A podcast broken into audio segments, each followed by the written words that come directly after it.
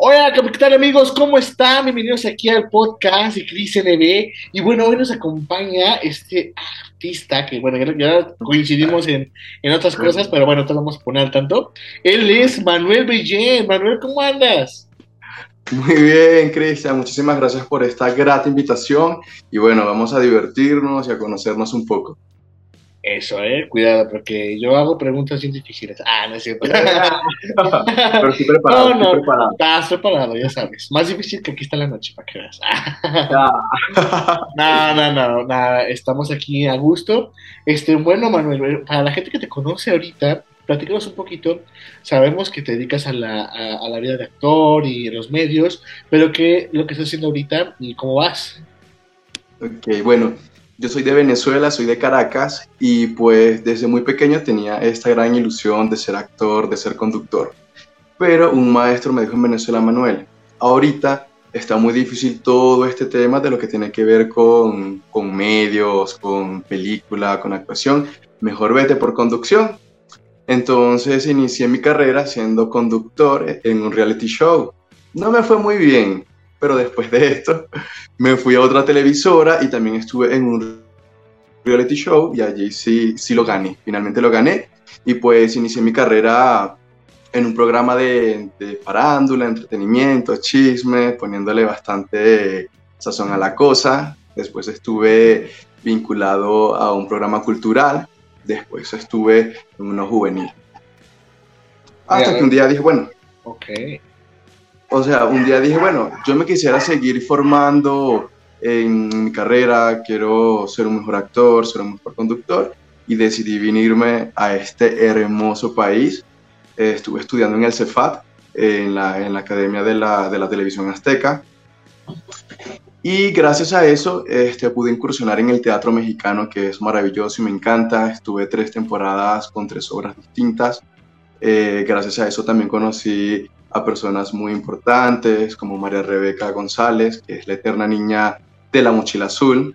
Estuve con Rubio, sí, sí, maravillosa, excelente persona y que también fue nuestra directora en esta obra. Luego de eso, pues me dio esta gran oportunidad de, de, estar como conductora en el Canal 13, en el programa Aquí está la noche, donde tú también fuiste invitado y llevaste a un grupo, porque por allí también hice mi tarea ah, wow. Oye, aparte de que me emociona y me llega al corazón, bueno, la verdad es que muchas gracias. Claro, no. La verdad, y este. gracias, gracias. Eres una persona muy, muy inteligente, ¿sabes? Eres muy inteligente, Manuel. Muchísimas gracias. No hay duda, no hay duda. Y el talento está ahí. La verdad es que maravilla. Yo creo que el teatro, para mí, es la máxima expresión escénica que uno puede ver. Sí, está el cine, está la televisión, claro, o sea, se disfruta. Pero el teatro, no sé, es una catarsis que, como tú dices, solamente hay una toma, no es repetición. Eres tú contra, contra el tiempo. Eres tú con las personas allí y si te, y si te equivocas, bueno, no es claro, no repetición. Ellos no van a saber que te equivocaste, tú no vas a ir el rollo y ya. Oye, también es muy rico poder este compartir con las personas, que te vean, que tú las veas allí, sentir esos nervios, adrenalina. Sí, sobre todo el, el poder decir, bueno, no puede creerlo, o sea, les encanta, aplauden, se ríen. Y eso es lo más bonito, o sea, a mí me encanta el teatro, o sea, no sé, te quiero preguntar a ti, Manuel, ¿cuál fue tu primera obra de teatro que más te gustó? Mi primera obra, pero ¿de las que yo hice o, cualquier no, otra obra? No, chico, por ejemplo, a mí me encantó siempre El Mago de Oz y hasta la fecha sigue siendo una de mis obras favoritas. ¿Tú cuál eh, tienes? Bueno, no, yo tengo muchísimas, pero me encantó una de Charles Dickens, que es maravillosa y que la pudimos hacer en Venezuela también, y creo que es mi obra favorita, la de Oliver Twist.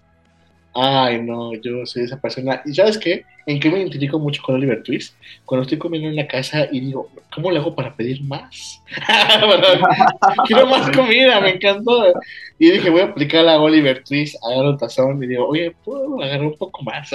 Exacto. Solamente que no me lo niegan, qué buena onda que no ha pasado. Con no, no, no, no, pues eso no se vale. no, Oliver Twist es unas, bueno, obras, películas y libros favoritos que siempre van a estar en mi vida. O sea, Oliver Twist es para mí un clásico y creo que es, es un delito que los niños no conozcan a Oliver Twist. Hoy en día, es como que, ¿qué pasa con la juventud de hoy que no tienen hoy esas referencias? Bueno, por lo menos aquí yo lo veo en México. Quizás algunos sí tengan esas referencias, pero me encanta ver cómo la gente se llena de cultura, de lectura y eso, y aporta más, ¿no? Y eso me gusta. a la gente le gusta muchísimo la cultura, veo que siempre están consumiendo teatro y eso me encanta, los musicales también. Van muchísimo a los musicales, apoyan a su, a su talento nacional. Eso es lo maravilloso. Y fíjate que de musicales, mi favorito siempre ha sido Hairspray, del cabello. O sea, es increíble ese musical. Más no por las canciones, y eso sí está muy bonita, ¿no? Pero para mí ese musical simbólicamente representa un cambio en la sociedad cuando la gente negra no podía bailar con la gente blanca. Entonces para mí es un, como que muy fuerte cuando yo vi esa obra de chico, que decía, ¿cómo es posible que antes era un delito pasarse al salón, o sea, al lado de los negros y eso? Es algo que dices, wow, o sea, pero bueno, esas, esa, ese musical rompió estereotipos en su época y hasta la fecha en Broadway sigue siendo un éxito en taquilla, quien sea lo interprete. Así que, en, los musicales, ¿a ti cuál te gusta, Manuel? Bueno, si supieras que me gustan muchísimos, pero los ah, que, he visto recientemente me gusta Jesucristo Superestrella, que es maravilloso, es increíble. También me gusta muchísimo el de Mentiras, que está muy reciente también. Justo te iba a decir ese. Además que yo, además que yo soy como, como una rocola, o sea, me gusta la música vieja. Y creo que ese musical es perfecto para mí, me encanta. Eres un alma vieja también, o sea, te, Encanta, te encanta la música de antes y conectas. Sí. Bueno, eso, eso, quiere decir que también tienes una perspectiva muy grande de la música y sabes apreciar lo que la gente apreciaba en distintas épocas. Eso es muy bonito, ¿eh? Oye, Manuel, sí, me encanta muchísimo. actualmente dinos qué proyectos traes. ¿Sigues en teatro, televisión o qué nos traes de sorpresa ahorita? Sigo, sigo en el teatro. Hace poco terminé un proyecto en streaming casualmente en Morelia. Eh, es un proyecto que se lleva a redes sociales donde se cuentan historias, se dan moralejas, aprendizajes. Eh, se llaman casos de vida. Casos de vida. Sí, y estoy actualmente en esos proyectos. Es una gran oportunidad que, que conseguí gracias a estar en Aquí está la noche. Fíjate, hay que poner un saludo a Fer, que si nos ve por ahí. que, es, el, que, está. Es el, famoso, el famoso Fernando Guzmán, amigos, para que lo sigan. También un crack que le encanta también hacer multifacético en los medios. Y bueno, pues nada, Manuel. Y ahorita, mira, ah, estás en el teatro, en streaming. Quiero preguntarte, sinceramente, ¿qué es lo que más disfrutas ahorita en la actuación? Porque fíjate que mucha gente se siente muy cómoda en el teatro, sí, o en televisión, sí, pero quiero que me digas sinceramente, ¿cuál es la que se gana más y cuál es la que se gana menos? Bueno, lo que pasa es que, como dicen por allí... Conducción. a veces los artistas viven más de los aplausos y eso llena muchísimo. Créeme que llena muchísimo, por lo menos a mí me gusta muchísimo el teatro, aunque quizás no, no es donde se gana más. Pero yo creo que eso es algo más que todo cuando, cuando te gusta, cuando tienes una pasión, creo que no te vas tanto por allí. Como dicen por allí, tienes que tener un trabajo, o sea, el trabajo que te mantiene para que puedas estar en el trabajo que te gusta. ¿Sí me entiendes? sí. A veces es triste, pero a veces sí es necesario. Por un momento, por un momento, porque tampoco nos vamos a esclavizar a cosas que no nos gustan, ¿sabes? Exacto. Y yo creo que esa es una etapa también muy buena tú en la que tú puedes aprovechar mucho. Bueno, digamos, fíjate que la otra vez platicando con una persona que era ya grande, que es actor, y me dijo, fíjate que al tiempo te das cuenta que no es cuánto y no tengas hoy en la cuenta, no cuánto sí, sino cuánto te queda, ahora sí que, de, de resplendor de tu juventud de antes, ¿sabes? Porque a veces si no aprovechamos ese capital de la juventud, ¿no? Ay, no, eso no vuelve ni aunque te paguen el millón de dólares, o sea, la verdad es increíble, a menos que seamos chefs, es diferente, ¿no? la, la juventud está limitada y eso es un recurso que lamentablemente aquí en México mucha gente con los trabajos agotadores eh, los, los agotan y créeme que ya a los 30 uno ya envejece, dice, imagínate qué, qué horror cómo se van a los 40 y cómo se van a ver a los 50. es muy importante también eso, qué tanto estrés llevamos en nuestra vida, si de verdad vale la pena lo que hacemos. Y te lo pregunto a ti, ¿siempre has querido esto, Manuel? ¿Esto lo que haces? Sí, sí, me encanta. Bueno, anteriormente me dedicaba a, otras cosas porque es muy típico que, los padres te dicen, dedícate a una carrera que realmente sea sólida, eh, porque, porque no eres médico, porque no eres abogado, y yo, bueno, está bien estudié una carrera que hizo feliz a mi familia, pero ahora yo estoy haciendo la que me hace feliz a mí. Ay, maravilloso. Oye, ¿y cómo te ha cogido México? A mí me encanta la gente de Venezuela, es súper lindo. Ay, muchísimas gracias. Bueno, los mexicanos son maravillosos, me encantan, sobre todo su comida, es demasiado rica. Un poquito el picante que estoy allí controlando. Ay, ay, ay, ya salió, ya salió la queja del picante, como todo buen extranjero. sí, sí. No, no, pero estoy muy feliz, de verdad. Me siento súper feliz acá porque estoy desarrollándome en lo que quiero, conociendo muchas personas eh, que también tienen el mismo sueño que yo, que también luchan y eso es maravilloso. Oye, Manuel, y, bueno, eh, ¿sabes, sabes que tú aquí mucha gente de México viene de muchas partes, aparte de Venezuela, vienen de Colombia, vienen de Argentina y eso. Y la verdad a veces sí está sí está un poco así que la competencia por las audiciones, papeles y eso. ¿Tú cómo le haces para, para acoplarte a esas, o qué estrategia usas para poder estar ahí en las filas y decir, sabes que sí, habrá mucha gente, pero no sé por qué yo presiento que ese papel es mío? Que no son estrategias, yo creo que es tener claro cuál es el perfil que buscan, porque quizás puede ser un perfil latino, quizás un perfil mexicano, un perfil clásico, es dependiendo de lo que busquen. Quizás no es una estrategia, pero es más que todo saber qué es lo que quiere el director o la producción y tú te vas como que formando en base a esa información. Claro, pero ¿te das de acuerdo que a veces veo formatos de televisión que dices nada que ver su personaje con la persona que pusieron? Y yo, ay Dios, me quedo así. Lo importante también, ¿sabes que el, en el buen actuar, porque fíjate que, bueno, tú que haces teatro, tú sabes la disciplina que tiene esto, ¿no?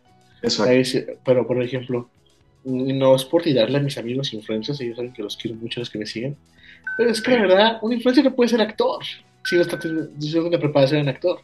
Es por eso que las películas que las películas que ellos preparan o personajes que hacen son de verdad papeles muy, muy, muy malos y de verdad poco memorables. Y es que la verdad, seamos sinceros, a veces un productor pone por estrategia de marketing caras bonitas para vender o porque lo siguen. se ve muchísimo. se ve muchísimo, inclusive sigue pasando. A pesar que desde que llegaron las series, porque ya se ven perfiles distintos, ya no se ve tanta gente con el, con el perfil antiguo que era que tenía que ser, por decir, un William Levy, ¿me entiendes? Ya hay personas que son gorditos, personas que son bajitos, eh, personas que quizás no tienen una cara tan, tan agraciada. Y me parece súper bien porque yo pienso que el actor no lo hace el físico, sino lo que llevas por dentro, la disciplina, eh, la preparación, todo eso. Claro, en efecto contigo. Y sabes, ¿sabes qué es lo que me da mucha tristeza? Sabiendo que tenemos aquí Bellas Artes, gente que estudia de verdad se prepara universitariamente de artes escénicas y batallan tanto para un papel y a veces hay gente que nomás, ah, estás bonito, haz como que actúas, te pago y listo. O sea, lo importante es vender a mercadotecnia. Entonces ya, el cine de producto... De, ventas, marketing, todo eso tiene que ver muchísimo y prefieren a las personas que quizás son muy guapos o muy guapas y que tengan muchos seguidores. Yo pienso que los seguidores no deberían definir eh, el talento, deberían ponerlo a prueba y ya. Y lo peor es que también, aparte de, querer ser actores, también se ven cantantes. Entonces, como que bueno, con todo el autotune, pero bueno, seguimos en esta época donde lo superficial sigue mandando. Y, y el verse pro y padre es, es, como que, que, lo que llama y eso. Mira, no está mal, está padre. Al final, yo creo que es un estilo de vida también que son eh, nada más series de producto, como dicen en, en Estados Unidos, soap opera, para poder vender comerciales, o sea, darle esas cosas. Pero bueno, tú sabes que el cine de arte no es tan agraciado como el cine de Hollywood, o sea, son matices muy diferentes, presupuestos muy diferentes, y ahí es cuando decide el actor, de verdad, si tanta pasión tengo por lo que hago, pues no busco, eh, bueno, busco hacer lo que me gusta. En el cine de arte hay, mucha, hay mucho talento, de verdad, talento enorme, o sea, que he visto. Y también en Hollywood también no se le niega a los, a los actores y actrices. Pero bueno, a mí, por ejemplo, me gustan los dos cines, o sea, no tengo ningún problema. Pero hay mucha gente A mí me que- gusta muchísimo el cine. Yo creo que el cine es un formato donde quizás se buscan personas que sean más orgánicas, que sean personas que se sientan real, que no sea algo tan, o sea, con tanta ficción. Y por eso yo pienso que el séptimo arte es maravilloso por eso. Aparte que le da muchísima oportunidades a personas nuevas. Por ejemplo, allí tenemos a Yalitza Aparicio, que es un buen ejemplo. Ay, mi querida Yalitza, toda una súper super, eh, hermosa mujer que representa el poder de que se pueden avanzar las cosas. Y fíjate que a, a eso quería hablar, fíjate que a pesar de que el protagonismo que la engloba a Yalitza todavía en el público no se acepta por la imagen, ¿sabes? Seguimos muy arraigados nosotros pensando que tenemos que ver a la persona rubia. Y eso pasa mucho en México. Mira, tan solo ejemplo. Me acuerdo cuando se estrenó Roma en los cines. La verdad es que era muy, muy poca la gente que veía esa película. La verdad, o sea, en Estados Unidos eh, no sé cómo le fue. Pero en esa época competía contra una que se llama Mis Reyes contra Godines. Adivina cuál era la sala más llena. Sí, me imagino. La de- película de producto, comedia y todo eso. Que está bien, hay gente que no quiere ver, quiere reírse un rato, desestresarse. Para eso es el cine palomero. Pero bueno, o sea, Roma la pusieron en Netflix y aún así no logró estar en el top. O sea, son muchas No, cosas que. Pero mira que- todo lo que logró y además el Ah, en- mensaje en que Estados Unidos. ella. Sí, claro, en Estados Unidos logró cosas increíbles. Pero me hubiera gustado verlas también aquí en México, ¿sabes? Claro, una Claro. mejor reacción. Sí, una mejor reacción. Aunque sí las hubo, o sea, Yalitza sí tuvo buena presencia aquí en México, tuvo muy buenas oportunidades. Pero bueno, o sea, la verdad es que una entre, entre un millón, como dicen, ¿no? Porque a, no todo nos pasa igual como a la Cenicienta. Yo, Todavía le siguen dando duro, no te creas, porque yo me meto en sus redes sociales que por lo menos ha estado haciendo comerciales que si para, que si para el cabello, que la llevan a que de este comentario en un programa y, toda, y todavía la gente le da muy duro. me molesta mucho eso que la gente la critique.